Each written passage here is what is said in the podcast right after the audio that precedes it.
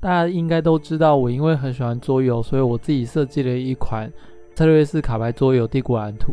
但是呢，当初在设计这款游戏的时候，我一直想说，我要怎么样让它更好玩，怎么样让它更符合我心中想要理想的样子。所以当初我在规划的时候，我完全没有考虑过到底这个市场，或者我到底要怎么去把这个游戏出版。那我就开始着手于设计，然后。因为我自己本身做绘图出身的，于是我就一股脑从美术到设计把它做出来了。然后因为我自己之前也很常去输出店输出跟印刷，所以我就真的一路上就把这款游戏从零到有的就把它生出来了。那生出来以后，我当然就是想要去找出版社或者是找厂商看有没有办法有机会可以出版。这时候我才遇到各式各样我以前从来没有想过的问题。那我今天就要跟大家分享这一路上到底。发生哪些事情？然后因为我自己周遭也蛮多人看着我去设计游戏，他们也会想要说，哎，那我也想要自己设计游戏，所以我就想说，那我干脆来录一集，跟大家分享我这一路设计游戏的心路历程。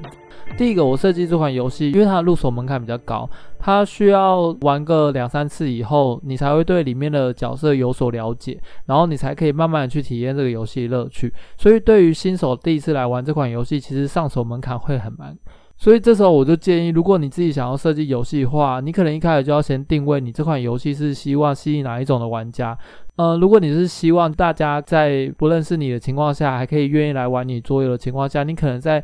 难度门槛，可能就不可以设那么高，然后你不能有太多角色技能，因为通常你角色技能越多的游戏，新手玩家去玩的过程中，就会越觉得说啊，这个东西怎么这么复杂。他们因为也会看到我自己，就是拿着自己设计一款游戏去，然后在各个场合都在做推广。他们就觉得说，哎，我好像这款游戏已经开始要准备贩售，或可能有出版社要买，或是干嘛的。所以他们其实会不断的去跟我说，哇，你好厉害啊，恭喜你要出版啊！如果未来你上架的话，跟他说之类的。但其实我这款游戏一开始方向错误，所以完全没有机会去出版或是上架。这时候就会显得有点尴尬，因为我不知道怎么去跟大家解释说，哎，我推广这个游戏单纯只是因为我喜欢，并没有说要上架这样。当然也不是因为我不想上架，而是因为它上架难度真的很多。好，那这边我就稍微讲一下，到底做一款桌游它的流程怎么跑的，哪些东西应该是要注意的。首先，在设计桌游之前，你要先了解一下桌游的市场其实是没有著作权的。就是当你设计出一款桌游，它的玩法是不会有著作财产权的，它只有所谓的 IP 创作权。意思就是说，如果你这款桌游不管是玩法抄袭别人什么都没有关系，你只要里面的图是重新画过的，或是你里面的故事角色那些都是重新设计过的，基本上这就是一款全新的桌游，玩法上是没有诉讼权的。所以你今天如果玩了一款桌游，你觉得它真的超级好玩的，你要直接把里面的美术全部换成你自己的美术，重新再出版都是没有问题的。好，有这个前提以后，其实你就可以开始去找你喜欢哪一种类型的游戏。然后第二步的话，你可能要稍微想一下，你到底做这款桌游是为了什么？就是你希望只是呃揪朋友来玩吗？还是你希望它是一款教材？还是你希望它是公司的周边产品，或是你只是想要参加桌游比赛？这些东西其实你在第一步最一开始一开始的时候，你就要先想好。因为我当初就是没有先想好这一块。就是我同时又希望可以找人家跟我一起玩，同时我又想出版，但其实这两件事情其实在一开始就有点冲突，因为你喜欢的游戏不一定是这个市场喜欢的，所以如果你真的决定要出版的话，你一开始就要定位是哦，我要去做一款市场喜欢的游戏，而不是做一款我喜欢的游戏，因为我自己喜欢的游戏就是策略卡牌，然后有很多角色人物，然后就会搞得很复杂，那这个很明显就不是这个市场喜欢的游戏。所以在一开始第一步的时候，你就要先很明确的告诉自己说，你到底想做哪一种类型的游戏。当你决定你要做哪一种类型的游戏以后，那你才有办法去做第二步。举个例子来讲，如果你今天想要做的是给小朋友玩的娱乐教材，是一个以教育为目的的话，那你的第二步通路这一块，你就可以去想说，那你教育体系里面的通路，你可以请大学老师跟你一起合作，或者是国中小的老师写创新计划报告，去跟政府请款，就是这就已经是跟如果你单纯只是想要做自己喜欢的游戏，就有一个完全不一样的路线。所以其实第一步，如果你已经有很明确确定你是要做哪一种类型的商品的话，第二步通路就可以更明确，会有一个事半功倍的方式可以去达成你的目的。那我这边第二步的通路，我这边列出有几个，就是你可以找出版社投稿，或者是你可以自己去参加比赛。那如果有拿到前几名的话，那出版社可能会更愿意去购买你的创意。然后再的话就是自费嘛，那自费当然就最简单，你有钱，什么事情没办法做到呢？只是就真的很花钱，或者是你可以找公司合作，就是用周边产品的方式，或者是用宣传的方式去做这一次的出版物，然后去发放啊，或者是去赠送这样子，对，那就不会是单纯就是由你来吸收成本这一块。最低最低的话，你还可以去报名。现在目前市面上有非常多的桌游课程，那这些课程其实也都是由出版社的老师去带的。那如果你在课堂上里面表现得非常积极，甚至你学费缴了第一批，再缴第二批，再缴第三批，你只要学费砸得够多，说不定里面的讲师也会愿意帮你出桌游。这样，这是某种方法啦。嘿，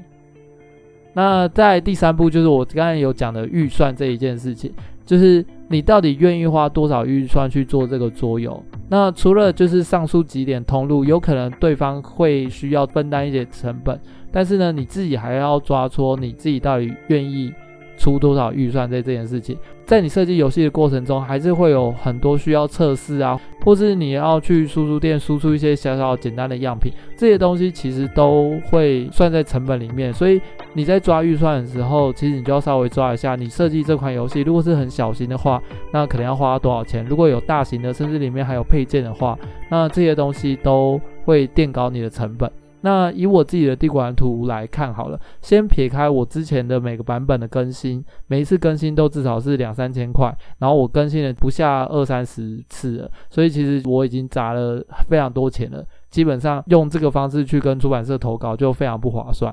即便出版社愿意买我的桌游企划，他们可能只不会花超过一万块。如果你一开始就在设计这个阶段砸太多钱的话，我就不建议去出版社投稿。那再来，因为像我帝国蓝图，它的里面有非常多的配件，然后这些配件呢，你可以随着就是你的预算慢慢提高，去增加里面的材质跟质感。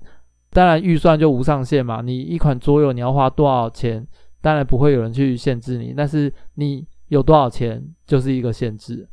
最后的话才是你要决定你到底想要做怎样类型的游戏，它到底有没有游玩门槛呢？然后它到底一次是几个人？然后它要花多少？时间去玩一场游戏，你这个游戏会吸引到哪一种类型的人？这是到第四步才要考虑的。很多人一开始就会直接跳到这一步，因为他完全没有考虑，就是前面他到底要怎么去做。他单纯只是脑中哎说，我希望有一款属于我自己的桌游，于是他他就开始想第四步。但其实他如果跳过前面一到三步的话，那你的第四步即便做出来了，基本上这个游戏就是所谓的滞销品，不会有人想要去玩它，也不会有人想要去认识它，除非你已经是一个很红的设计师。但如果你已经是一个很红的设计师，你也不会需要我给你建议了。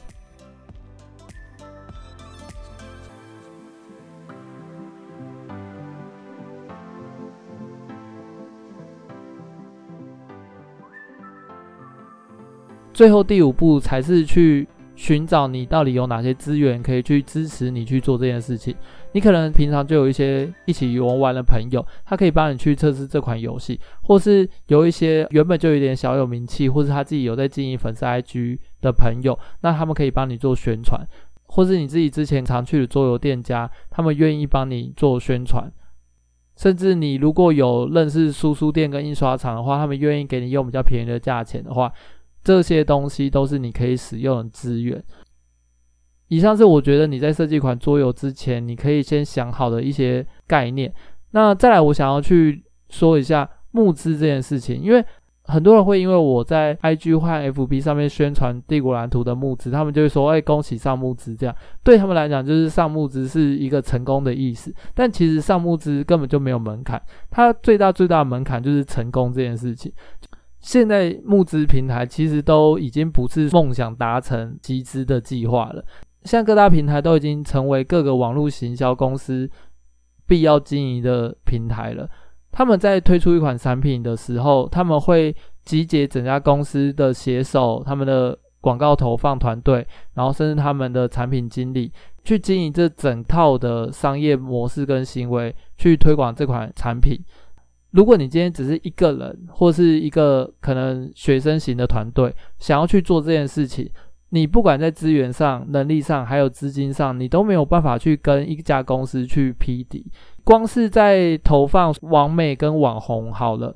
如果你产品本身就没有追踪者的话，光是要找人家帮你宣传产品，本身就蛮花代言费的。那如果你跟对方的人数差距有差到十万粉丝，那你要付的钱大概就是五万到十万了。所以如果你单纯只是上募资平台，当然 OK，但是就不会有人帮你宣传，因为不会谁没事跑去逛募资平台。那光是你没有钱宣传这件事情本身就很伤了。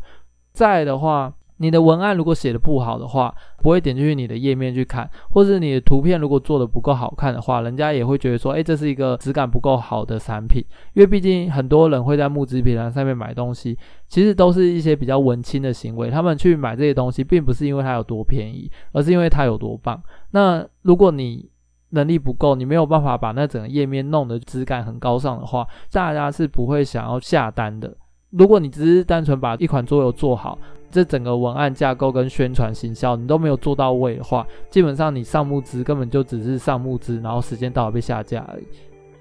对，那我其实一开始上募资之前我也深知这一点，但是因为在我做这款游戏之前，我就没有去认真的想过这件事情，所以对我来讲，我觉得只是画一个句点而已。所以我最后还是把它上了募资，然后最后当然就没有达成，于是就下架了。